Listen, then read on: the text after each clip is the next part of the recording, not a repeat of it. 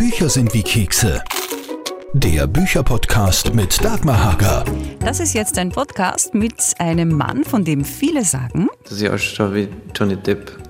Ob das jetzt im Moment ein gutes Zeichen ist, ist nochmal eine andere Frage.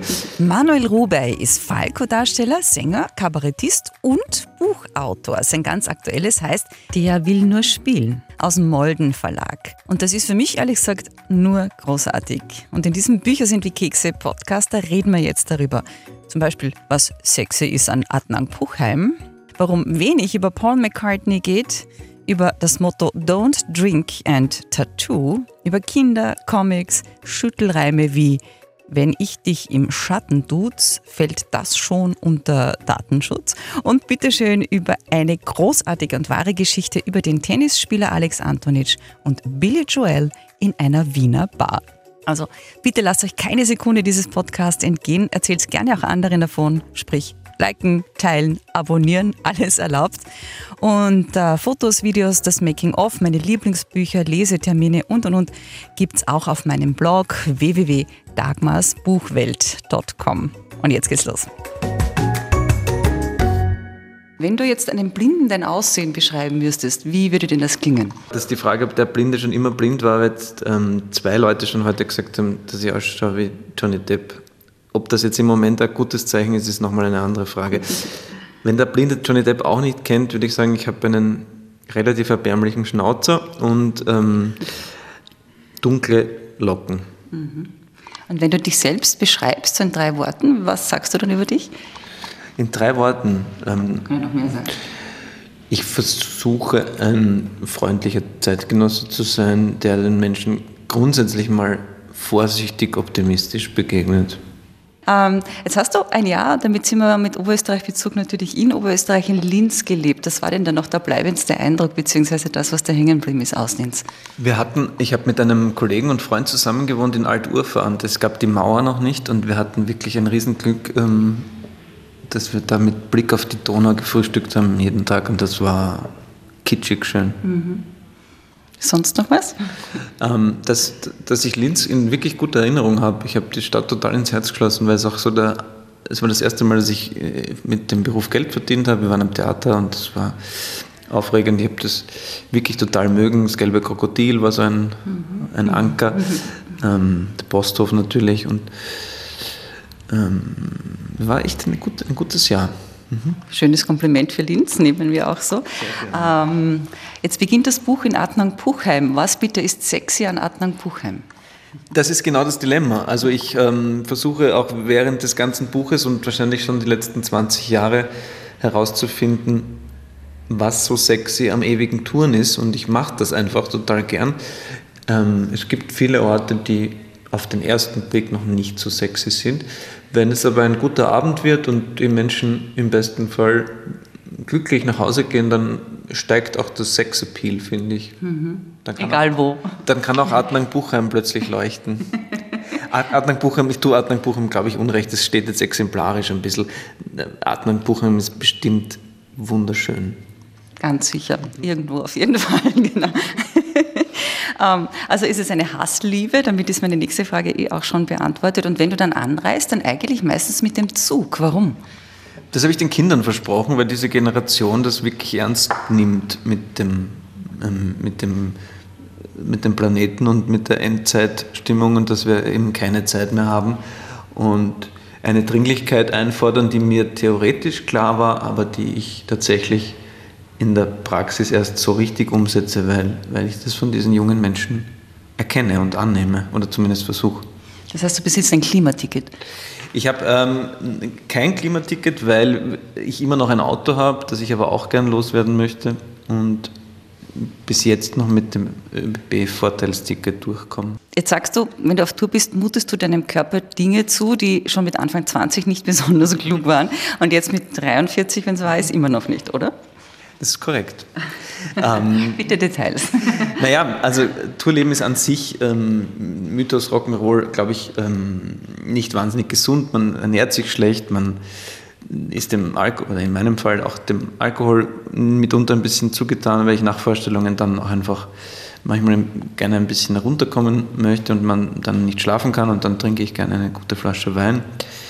Und ja, und das alles zusammen ist nicht immer das Gesündeste. Oder umgekehrt merke ich, wenn ich dann wieder zu Hause bin, dass ich dann auch wieder mehr Sport mache und auch ein bisschen mehr darauf achte, was ich esse und so. Und das ist deswegen immer ein bisschen unausgewogen, wenn zu viele Tourtermine sind. Mhm. Äh, du schilderst da schon einige Details, auch Begegnungen mit, mit, mit Fans oder mit Besuchern der Lesungen zum Beispiel. Da gehen wir nicht allzu sehr ins Detail, sondern äh, sollte das Buch auch gelesen, ist auf jeden Fall alles sehr, sehr, wie soll ich sagen, ich habe es wirklich gerne gelesen, ich habe auch oft innegehalten, musste sehr, sehr lachen, musste sehr viel nachdenken und bin dann eben draufgekommen, es gibt so ein paar Sätze oder Weisheiten oder Themen, an denen ich einfach hängen geblieben bin. Und die hätte ich jetzt einfach mit dir sozusagen abgearbeitet, ja. unter, unter, unter, unter Anführungszeichen. Mhm. Ähm, da steht zum Beispiel, so schlecht kann der Planet nicht sein, wenn es möglich ist, wir fangen mit etwas leicht an, dass die Beatles zusammengefunden haben. Mhm. Warum das? Also ich bin irgendwie nihilistisch veranlagt und glaube auch nicht so an höhere Zusammenhänge, aber ich würde es gerne, ich suche immer wieder nach Gründen, warum man vielleicht doch unserem Dasein einen Sinn abbringen könnte. Und ich finde, dieser Gedanke ist dahingehend irgendwie passend, weil, weil ich merke, wie die Beatles bis heute bei kleinen Kindern Dinge auslösen, was was irgendwie eine Form von, einer Form von Magie zumindest nahe kommt. Und dann, daher kommt dieser Gedanke, wenn diese, diese Form von Musik ähm, da entstehen konnte, dann kann nicht alles ganz schlecht sein. Also ist Paul McCartney sowas wie ein All-Time-Hero? Absolut, also immer schon, ähm, weil die Eltern schon viel Beatles gehört haben. Und, aber jetzt durch die Get Back-Doku ähm, von Peter Jackson, die ich allen Menschen total ans Herz lege. Das ist toll, oder? Ja. Also, und das sieht man, also erstens finde ich, räumt er ein bisschen mit dem Mythos auf, dass Lennon das große Genie war. Ich lege mich da eher fest, ich glaube, das sind beides große Genies, aber ich glaube, McCartney ist noch ein bisschen, aber das ist egal, darum geht es jetzt gar nicht. Aber der Typ. Da kann man nächtelang darüber diskutieren. Da kann man wirklich, das stimmt, das könnte, ich, ich ziehe das auch zurück, also will ich mich gar nicht festlegen, aber ich liebe ihn halt und ich, ich, ich, ähm, ich glaube, dass das jemand ist, mit dem man gerne Zeit verbringen möchte und dass er noch immer so auf der Suche nach dem perfekten Song ist, obwohl er eigentlich alles erreicht hat, was, was sein Leben so ähm, möglich machen kann. Und, und diese, ich finde, es ist eine wunderschöne Doku über, wie Kreativität funktioniert, wie miteinander und Egoismen aufeinander prallen und dass man da Zeit, dass man da Zeuge sein kann, wie irgendwie McCartney Lennon erklärt, was er bei Let It Be für Akkorde spielen muss, ist einfach surreal. ich bin auch eher bei McCartney, ich gebe es ja auch zu. Äh, ich finde den äh, Zusammenhang, den du da ziehst zu asiatischen Wunderkindern, sehr interessant mit den 10.000 Stunden. Das ist tatsächlich nicht von mir, sondern das äh, führe ich eh aus, das ist von Malcolm Gladwell, das ist ein New Yorker Intellektueller, der irgendwie sagt, man muss etwas zehn Stunden gemacht haben und dann kann man von Meisterschaft sprechen oder dann kann man von Können sprechen. 10.000 Stunden. 10.000 Stunden, mhm.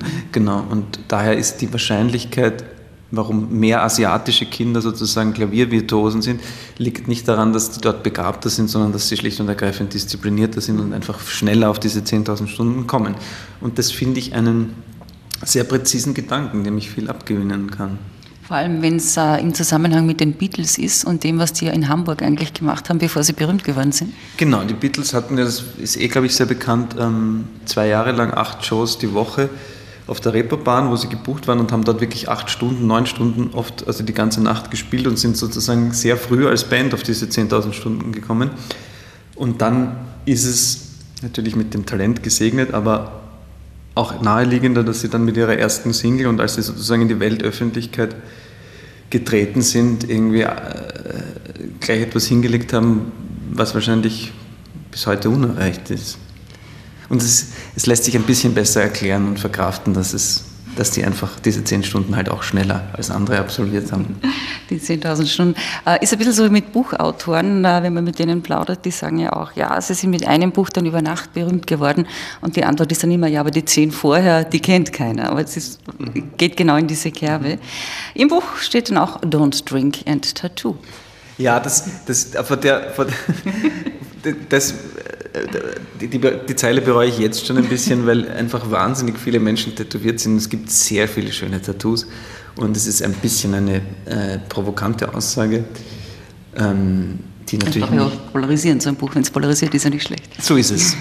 ähm, ich mag aber viele Menschen mit schönen Tattoos auch gern und ein bisschen polarisieren ist gut. Ich bin für mich total froh, ähm, dass ich durch Entscheidungsschwäche immer noch kein Tattoo habe. es zu haben oder welches zu haben? Das wäre vielleicht kombinierbar. Also eigentlich sogar es zu haben, weil ich finde es irgendwie jetzt im fortgeschrittenen Alter cooler, äh, für mich nur kein Tattoo zu haben. Ob es mir noch immer gefallen würde oder nicht, kann ich gar nicht beurteilen. Ich glaube, wahrscheinlich würde ich es okay finden. Ich wollte mir, glaube ich. Und wenn's, wenn, wann, die Überlegung war doch sicher da. Ja, absolut. Äh, was wäre es denn geworden? Ich glaube, es wäre tatsächlich, das Realistischste wäre gewesen, ähm, meinen Comichelden Gaston zu tätowieren. Und den finde ich noch immer super. Das Thema Comics ist ja im Buch auch ein großes. Mhm. Ähm, da empfiehlst du eigentlich jedem ein bisschen was von, seiner, von seinen Buchregalen für Comics freizuräumen. Warum? Mich haben ähm, Comics total geprägt und ich habe das aber erst durch das Schreiben wieder so entdeckt, wie wichtig das eigentlich war und wie viel auch an sogenanntem Wissen eigentlich von Asterix und so stammt, weil ich mich mit so einer, noch bevor ich lesen konnte, mit so einer Freude über diese Bände so hergemacht habe. Und dann habe ich mich mit Wilhelm Busch beschäftigt und sozusagen ein bisschen herausgefunden, dass der sozusagen das Comic eigentlich erfunden hat. Und allein deswegen, finde ich, gehört äh, diesem Genre irgendwie ein kleines Denkmal gesetzt. Jetzt hast du mal schön die Rutschen gelegt zum Wilhelm Busch, den, den, da hätte ich gern, der ist ja auch wirklich einer meiner, ich habe Erich Kästner, Wilhelm Busch, das sind so meine Heroes aus meiner Kindheit. Äh, und der hat ja doch ein paar nette Zitate, die du auch im, Busch, äh, im Buch, im Busch, sage ich schon, zitierst. Hast du eins, das da spontan einfällt, was du sagst, das ist meines? Ähm, nein, das kriegst du jetzt gerade nicht zusammen also Dummheit, die man bei anderen sieht, ist meistens sehr erheiternd fürs Gemüt.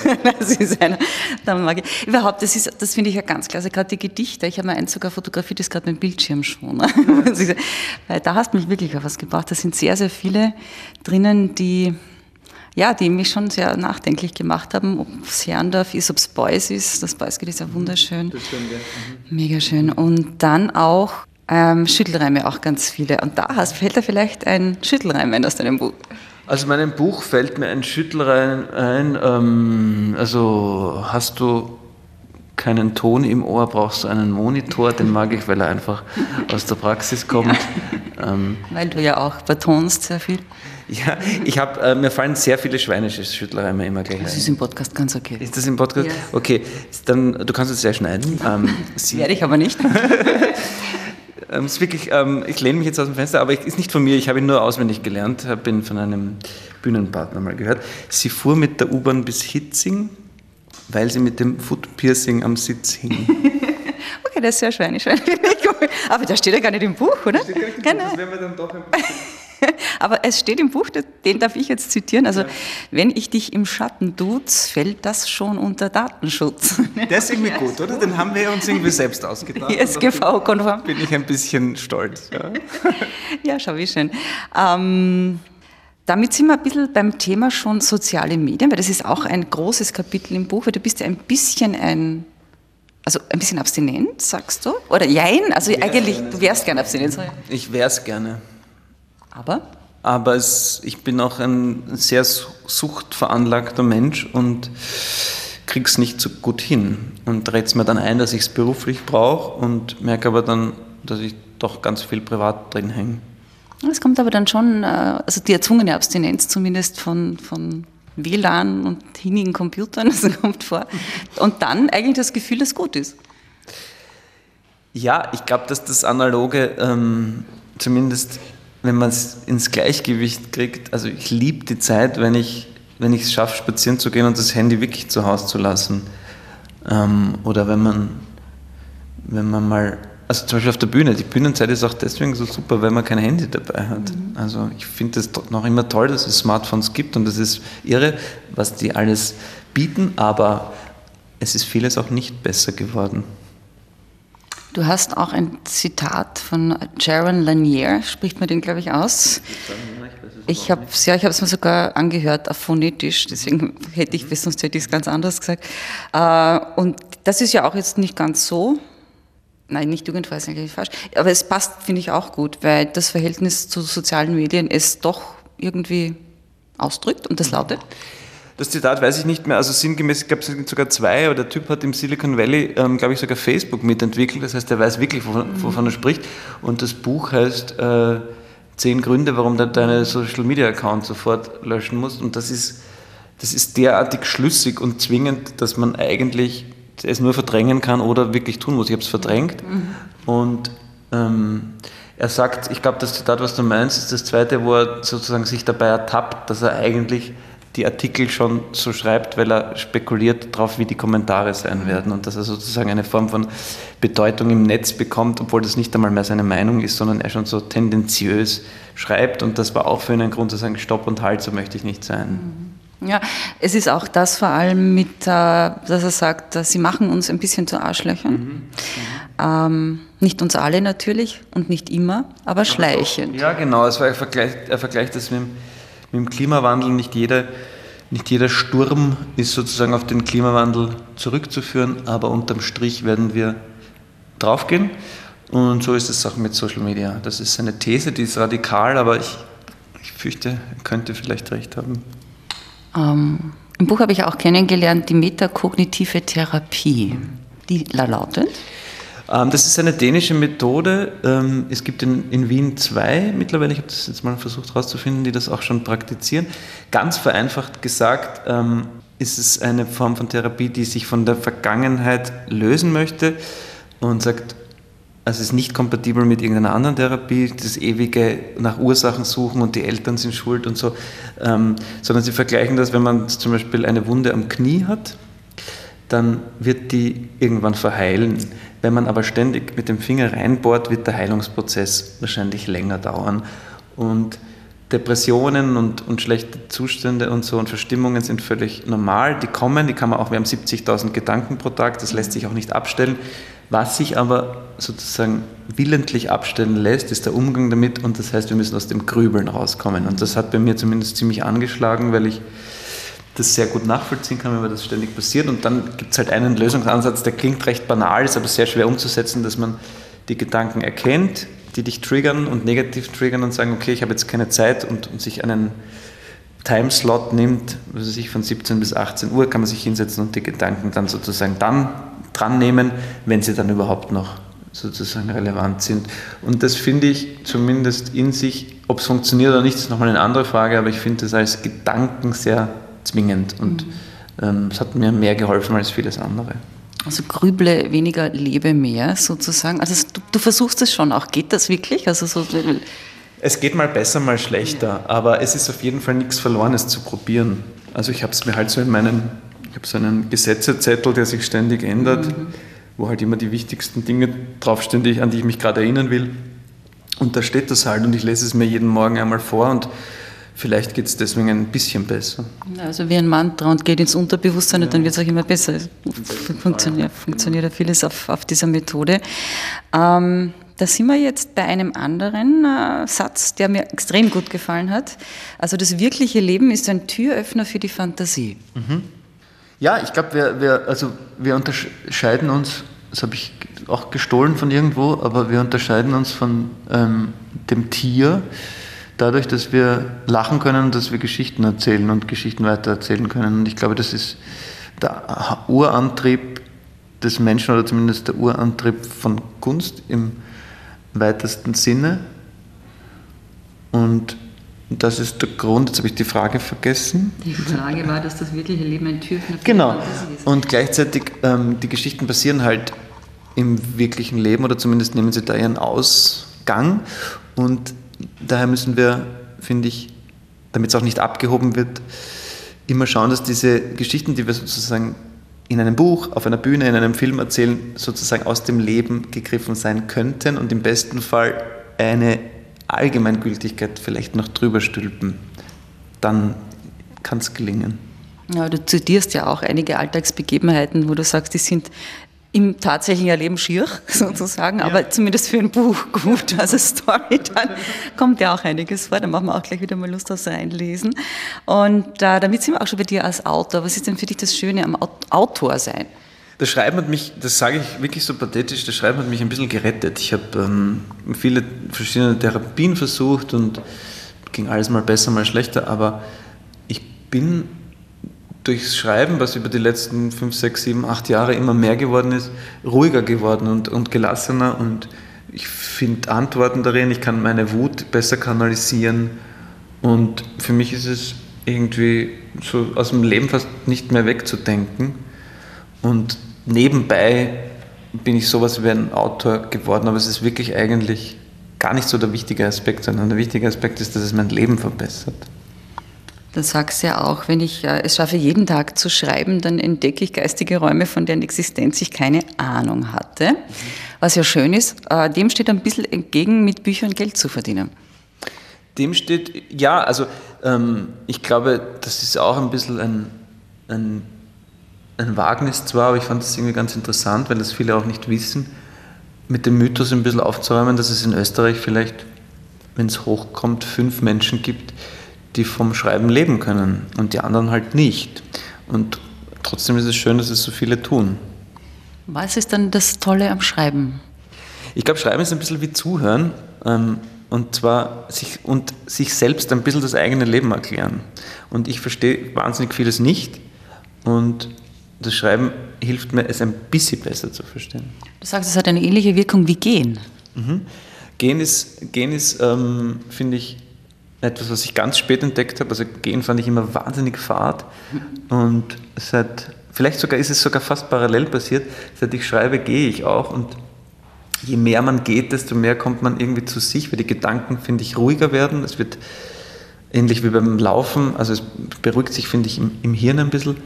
Und man kommt im besten Fall immer mehr zu sich, im Gegensatz zu Drogenkonsum, dem ich auch grundsätzlich als Idee zugetan bin, wo man sich aber eigentlich, glaube ich, dissoziiert und immer weiter von sich weggeht.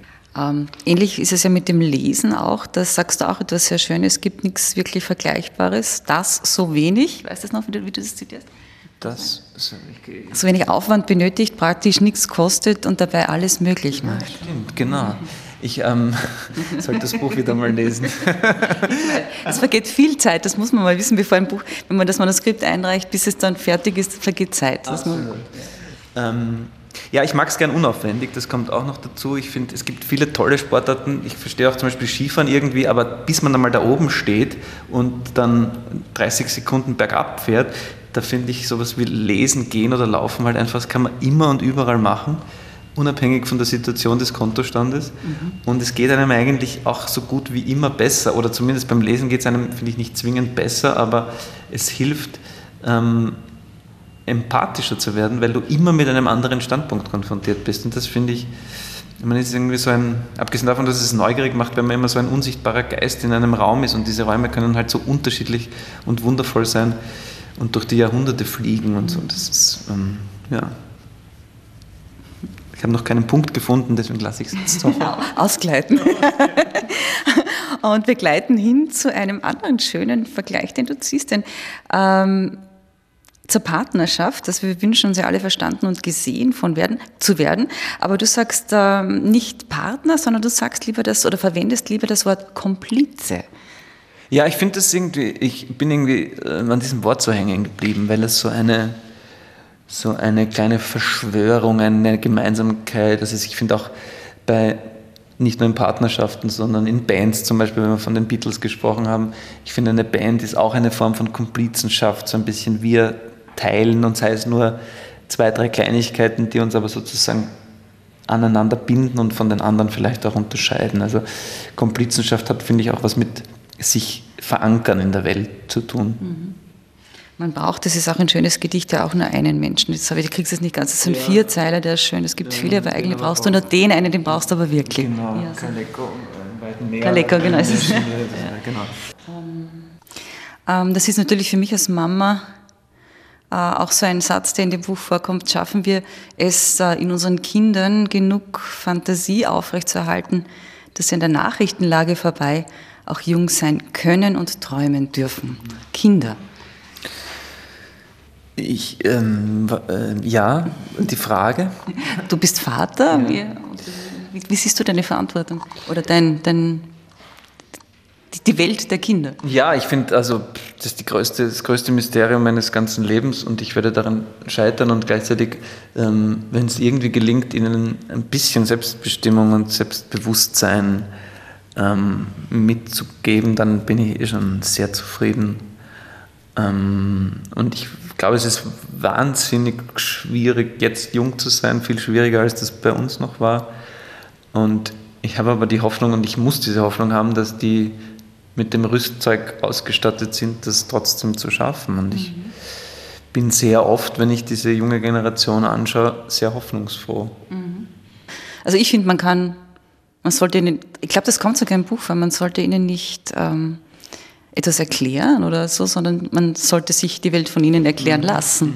Also ich bin wirklich seit, seit längerer Zeit an dem Punkt, dass, dass ich, glaube ich, unterm Strich mehr, mehr, schon mit, mehr von ihnen lerne als umgekehrt. Mhm. Also die Sachen, die, die mir wichtig sind, habe ich ihnen, glaube ich, ähm, beibringen können, unter Anführungszeichen.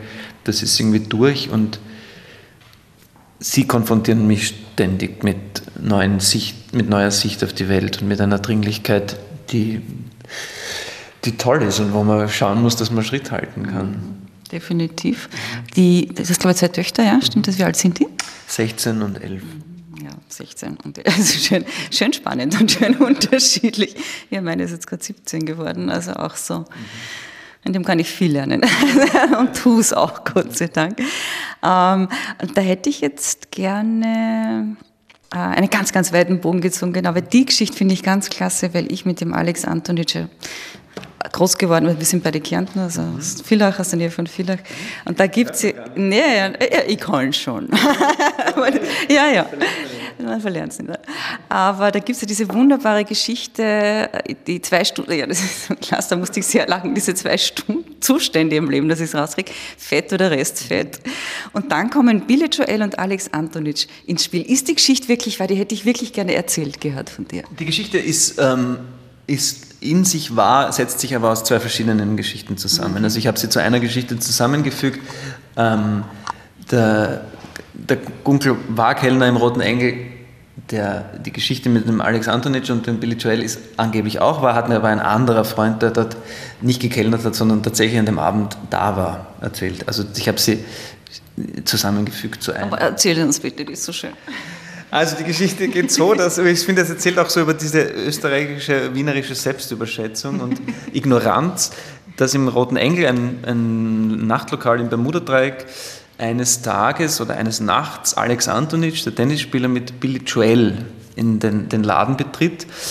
Ich nicht weiß, warum die sich kennen, aber sie kannten sich offensichtlich und Billy Joel fragt, weil es steht im Roten Engel stand damals ein Klavier auf der Bühne, ob er den Klavier spielen dürfe und man lässt ihn und kaum jemand nimmt davon Notiz. Und am nächsten Tag erzählt der Chef vom Roten Engel seinen Freunden, gestern war der Alex Antonic da mit einem amerikanischen Haverer, der wirklich gut Klavier gespielt hat. Das ist so quasi, das ist das Leben. Es ist eine wunder, wunderschöne Rausschmeißergeschichte. Ein bisschen was habe ich aber trotzdem, nämlich noch, äh, wenn du einen Satz zur Verfügung hättest, worum es im Leben geht, wie würde der klingen? Ja, den habe ich ähm, mir ja für, für, das Buch jetzt sozusagen zusammengewürgt ähm, und einer, ich sagte eine alte Sizilianerin am Ende Grandezza und Bescheidenheit. Ich finde, das, das gilt irgendwie. Also diese Mischung aus schon Träumen und große Dinge wagen und das Ganze aber mit Demut und Bescheidenheit. Vielleicht. Vielleicht. und ähm, worauf jetzt mal das Buch natürlich, aber was steht denn sonst noch an auf der Agenda, so in den nächsten sechs Monaten, im nächsten Jahr, worauf dürfen wir uns freuen? Ähm, ich gehe im September, so Corona will, auf eine kleine Lesereise durch alle Bundesländer, spiele dann noch mein Soloprogramm und auch noch ein paar Konzerte mit der Familie Lessig, drehe ziemlich sicher zu, also im November, Dezember noch einen Film ähm, und mache 23 Bühnenpause, mhm. weil ich gerne die letzten Jahre, wo die Kinder noch nicht ausgezogen sind, ein bisschen mitkriegen will und es gerne mal auch rausfinden will, wie es mir damit geht und weil mein Agent sagt, ganz viele tolle Filme sind in den letzten Jahren gescheitert, weil mein Bühnenprogramm zu ausufernd oder meine Tourtermine zu ausufernd waren und jetzt möchte ich das Schicksal dahingehend ein bisschen auffordern. Ähm, vielleicht kommen ja ein paar schöne Bücher für nächstes Jahr. Wir freuen uns auf jeden Fall. Jetzt freuen wir uns mal auf das. Auf jeden Fall, also dass das sehr gut äh, ankommen wird, davon gehe ich aus. Es hat mich wirklich sehr überzeugt. Es war ganz viel für mich dabei. Ich muss jetzt einmal in Ruhe lesen, mit dem Innehalten und mit der Ruhe, die so ein Buch braucht, finde ich. Ich finde es extreme Wertschätzung, wie genau das gelesen hast. Ja, ja, total. Das muss ich aber, sonst kann ich ja, mich ja nicht zur einzigen. Ja, das schon. Also das ist auch, wie gesagt, ich kann es wirklich empfehlen. Es hat auch einen wunderschönen Schlusssatz, ein wunderschönes Schlusswort. Äh, den werden wir nicht spoilern, aber das letzte Wort dieses Buches finde ich total schön. Das lautet? Blühe. Mhm. Ja, es ist ein bisschen Esoterik-Verdacht, ähm, aber ich finde, man muss die schönen Worte an der Esoterik vorbei trotzdem retten. Mhm. Es hat einen sehr schönen Zusammenhang, deswegen passt das Blühe als letzter. Aber wie gesagt, Buch lesen, dann wissen wir das. Ja, danke, das war ganz, ganz fein. Freue mich sehr, dass wir uns kennengelernt haben. Geht mir auch so, vielen Dank. Der wirklich großartige Falco-Darsteller, Sänger und Kabarettist Manuel Rubey war das, zu Gast in diesem Podcast mit seinem ganz aktuellen Buch Der will nur spielen aus dem Molden Verlag. Also mein Tipp, unbedingt lesen und erzählt bitte gerne auch ganz vielen von diesem Bücher sind die Kekse Podcast. Liken, teilen, abonnieren, alles erlaubt. Und Fotos, Videos, das Making-of, meine Lieblingsbücher, meine Lesetermine und und und. Also ganz, ganz viel gibt es auch auf meinem Blog www.dagmarsbuchwelt.com. Bis zum nächsten Mal. Bücher sind wie Kekse. Der Bücherpodcast mit Dagmar Hager.